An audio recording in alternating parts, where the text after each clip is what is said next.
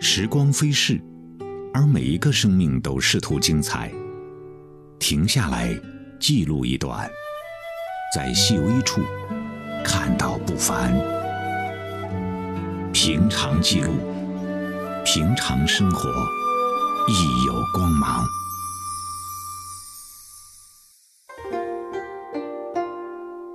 鸿雁传书，渔船尺素，而风则寄花信。花开之前，总有风来提前报信。小寒到谷雨，共八节气，二十四候，每一候都有应时而放的花朵。二十四番花信封，二十四种代表花卉。风有信，花不误，这是花开与时令的相呼应。更是古人睿智文雅的时间观。欢迎收听《二十四番花信封》系列节目。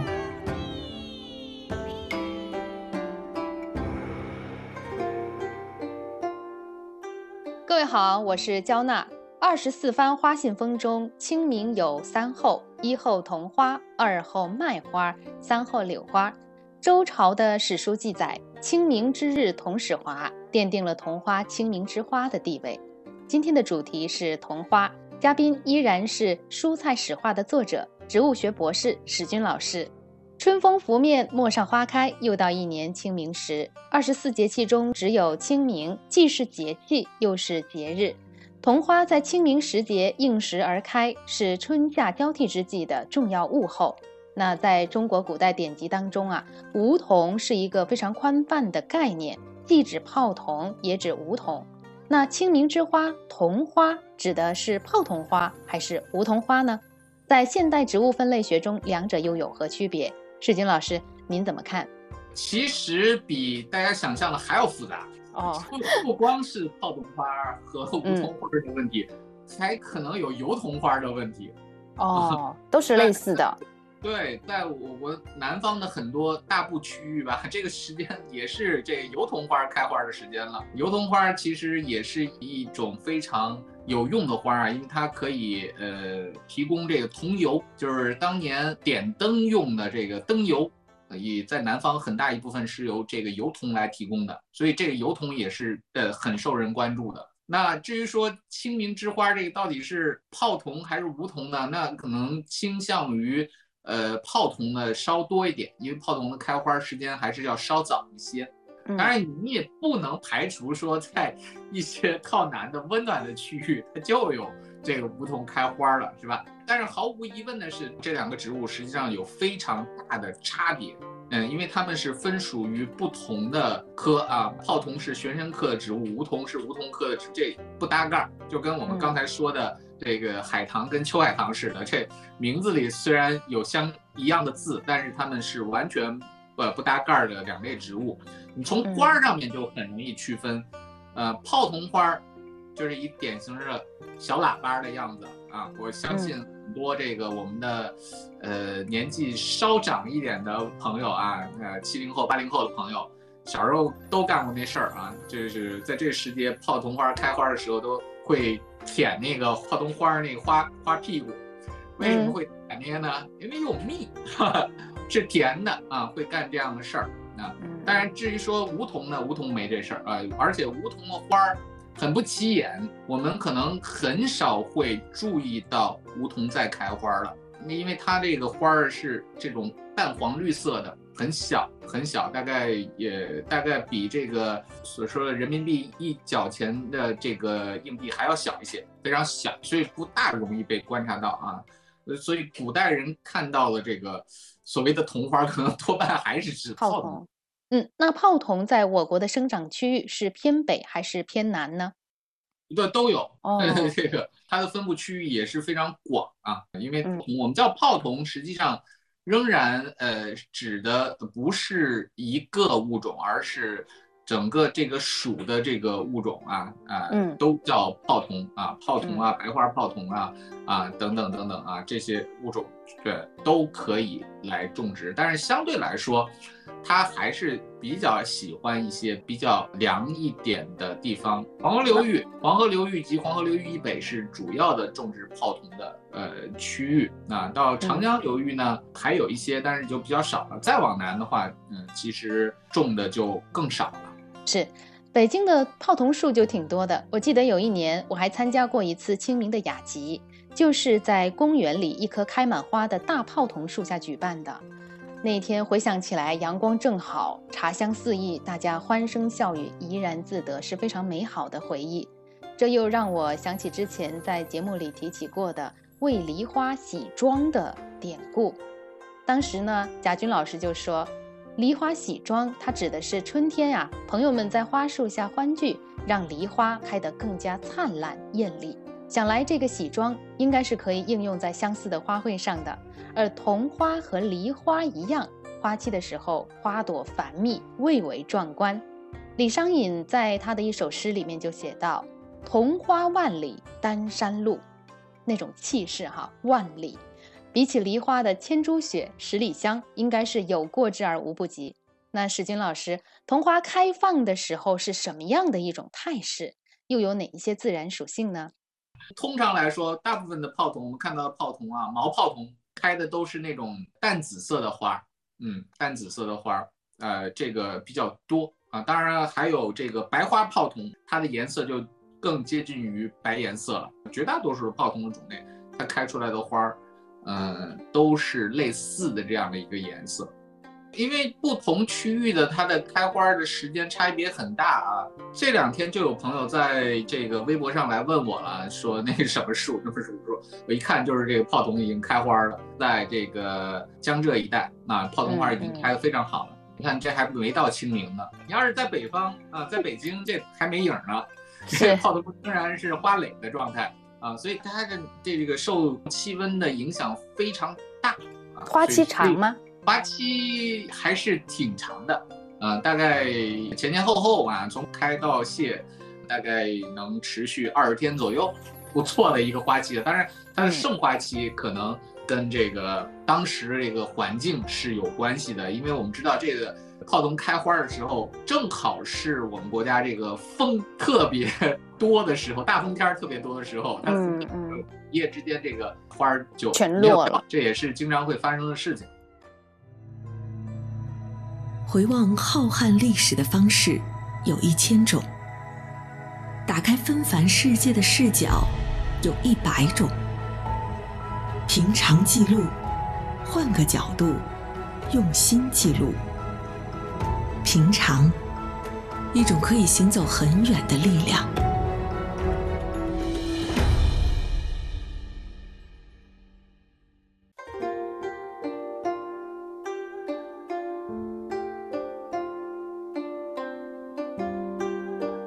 是我刚刚查阅了一下，古书当中关于泡桐的记载有不少。李时珍的《本草纲目》里面就写到：“桐叶即白桐也，其材清虚，色白而有奇纹，故俗谓之白铜、泡铜。”清代的汪浩呢，他奉康熙的命令编撰的《广群方谱》里面也有记载：白铜一名华铜，一名泡桐，叶三叉，大径尺。最易生长，木清虚，不生虫蛀，作器物屋柱甚良。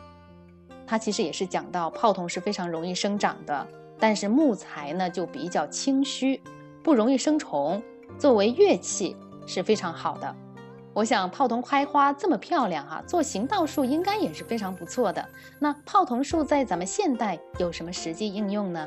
泡桐这个东西啊，就是当年，呃，我们在做城市绿化的时候啊，北方大部城市都种了很多啊。当年这个树的在绿化上的地位跟毛白杨是一样的。为什么呢？因为不管是这个泡桐来说，还是毛白杨来说，它本身的这个呃生长的速度都非常快。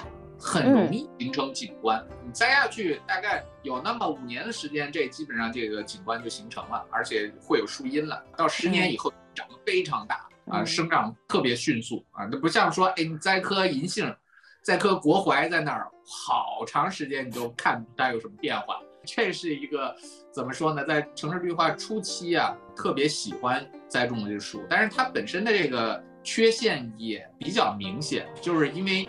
生长太快了嘛，所以它的本身的这个材质啊不是那么致密啊，嗯很容易折断啊，特别是在生长到后期以后啊，它这个树心儿啊容易形成空心儿啊，形成空心儿以后这就不牢靠了。如果有这个大风天气的话，很容易把它给吹翻掉。所以到今天啊，这个泡桐也逐渐逐渐就被其他的绿化树种给取代掉了啊。对就包括说毛白杨啊，因为飘絮飘的太严重了，也逐渐就被取代掉了啊。所以我们今天在城市里面看到泡桐的这个次数反而是 越来越少了啊，有有这么样一个趋势在发生。是，确实在北京好像是没有怎么看到泡桐作为行道树存在，而且呢，在古书当中提到，我们刚才说泡桐是最易生长，其材轻虚，也就是它不是那么的坚固。当年是非常多的，只不过就近些年来就有意的把它给替换掉了啊，因为在在公园里面有一两棵这个没有大碍啊，即便是这个它有点问题，我们也可以集中力量给它维护一下啊，嗯嗯不管是你做支架也好，你提前的预防它的这个病害也好，都能做啊。但是你行道树这种大量的这种呃树，你在做这种维护的时候，实际上它的成本是极高的。所以近年来，我们北京的这个行道树就逐步就替换到了像这个呃栾树啊，像这个白蜡树啊，像这个银杏啊这一类，就是它的生长速度稍慢，但是它的整个的这个木质啊，包括它的这个综合性能都特别好的这样的一些新型的行道树。像您所说的，泡桐成材太快，所以抵御极端天气的能力也差一些。那在园林绿化中，对它的使用现在是已经减少了。这样看来，是不是有关泡桐的古树，其实现在看到的也并不多呢？呃，比较难，很少说，哎，我们看到这个古树是一棵泡桐啊，这个比较难，因为因为它本身的这个特性嘛，就决定了它不太可能说，哎，我们长时间的保存。我们看到的古树，呃通常是什么呢？像比较常见的各种这个松柏类的特别多，是吧？我们比如说，哎，我们去天坛看这古树，都柏树啊，好多好多。我们再去看很多的这个寺庙里面有好多的银杏树，那这是比较容易呃长时间留存的这些树，就是因为它本身呢，像这类裸子植物，它生长比较缓慢啊，而且它本身呢也耐这个病虫害的侵袭，所以它。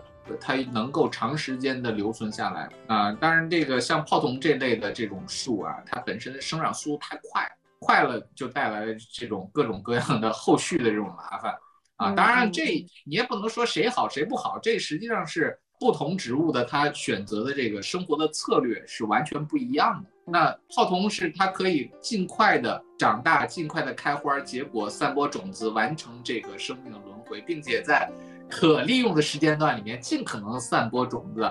所以大家在城市里面经常会看到这个地砖缝里啊，或者说那个呃水泥地的这个裂缝里啊，经常会钻出这个泡桐树的幼苗来啊，因为它嗯本身它的这个繁殖能力还是非常强大的啊，它的这个这个优势在这儿，而不是说一棵木头在那儿矗立千年不倒啊，就是大家选择的这个生活的路径不一样。嗯，自然界任何生物的生存形态都有它自身的道理，都是符合它自身的生长规律的。那泡桐能为我们所用的地方是什么呢？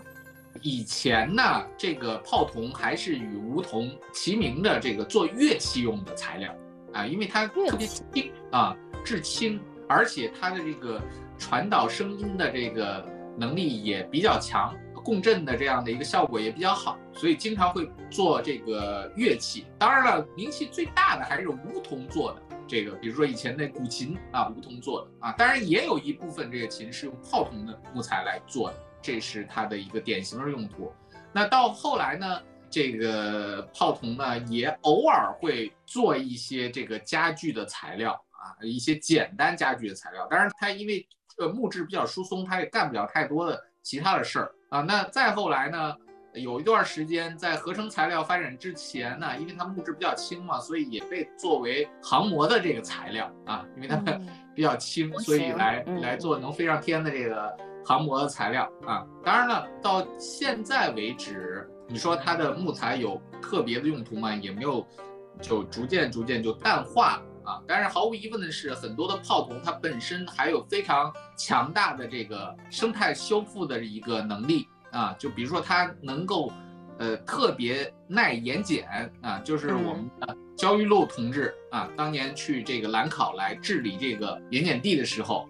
那用栽了好多好多这个泡桐啊，为什么呢？它能能在那儿活呀？这个泡桐树它有非常强的这个能够这个忍耐这种极端环境的能力啊，而且栽下去以后，它在很大程度上也可以调节这个区域的这个水土啊，包括是蒸发量和降水量，那能很大程度上来做这样的一个环境修复的事情。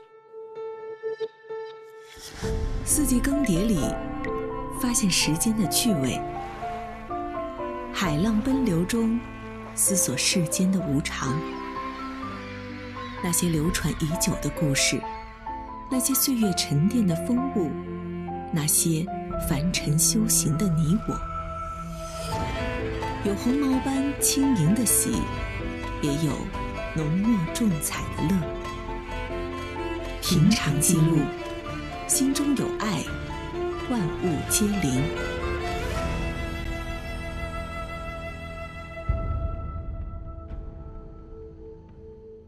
刚才我们讲到的是关于泡桐的实际应用价值。其实桐花的文化意象是非常强的。明代的文人刘松，他在七言绝句《石鼓坑田社》里就写道：“一月离家归未得，桐花落尽子规啼。”元代画家诗人倪瓒的词《太常隐伤事》里面也写道：“门前杨柳密藏鸦，春事到桐华。”敲火试新茶，我们可以看到，在许多文学作品里，桐花常常是和柳树、杜鹃搭配在一起，标志着这是春天的景致。那春末夏初呢？虽然是一年当中最为生机勃勃的时节，可是也意味着一年中最好的时节，春天也将逝去。百花虽然开得正艳，但也意味着马上就要逐渐凋零。而这个时候呢，杜鹃的啼声正好在提示人们春天就要过去了，从而触动大家心中的伤感之情，让人既无可奈何，又希望能够挽留住这美好的春光。伤春的情绪呢，又经常与在外漂泊、思乡的这种情绪交织在一起，而桐花开放呢，又是在清明时节，这种伤感的意味就更浓了。因此呢，唐朝的大诗人白居易《寒食江畔》当中就写道：“忽见紫桐花怅望，下归明日是清明。”诗人忽然看见了紫桐花开，想起来明天是清明，自然而然的就思念起家乡的亲人来。那这种情感呢，在张惠川的《寒食》这首诗中也有体现：“火冷烟清寒食过。”家家门巷扫桐花，里面其实也点出来，桐花就是在寒食节的时候开放的。虽然呢，讲到桐花，就会和清明，就会与伤春联系在一起，但是在中国古代，其实人们曾经试图给桐花加入一些尊贵的元素，比如说《庄子·秋水》里面就提到：“凤凰非梧桐不止。”不止的意思就是说，不停靠在上面。凤凰呢，它是不是梧桐树，它就不停靠在上面，非常高傲的。那么也从反面说明，梧桐是一种非常神异的植物。那在苏轼的《东坡杂记》里也有写到：“又有桐花凤四五百，翔集其间。”所以在中国的神话传说当中，凤凰是神鸟哈，能引来凤凰的梧桐，自然。也是非常神奇的植物。我们在一些古人设计的图案当中，也常常会看到祥瑞的桐树和喜鹊放在一块儿，取其谐音“同喜”，也是寓意吉祥。在二十四节气当中，只有清明既是节气，又是节日，既是一个扫墓祭祖的肃穆节日，也是人们亲近自然、踏青游玩、享受春天乐趣的欢乐的节日。正如桐花一样，既代表着伤春愁绪，又有着寓意吉祥的内涵。春已至，花已开，但愿山河无恙，人间皆安。今天的节目到这里也就结束了，非常感谢史军老师，感谢各位听众朋友的收听，我是焦娜，下期节目再会。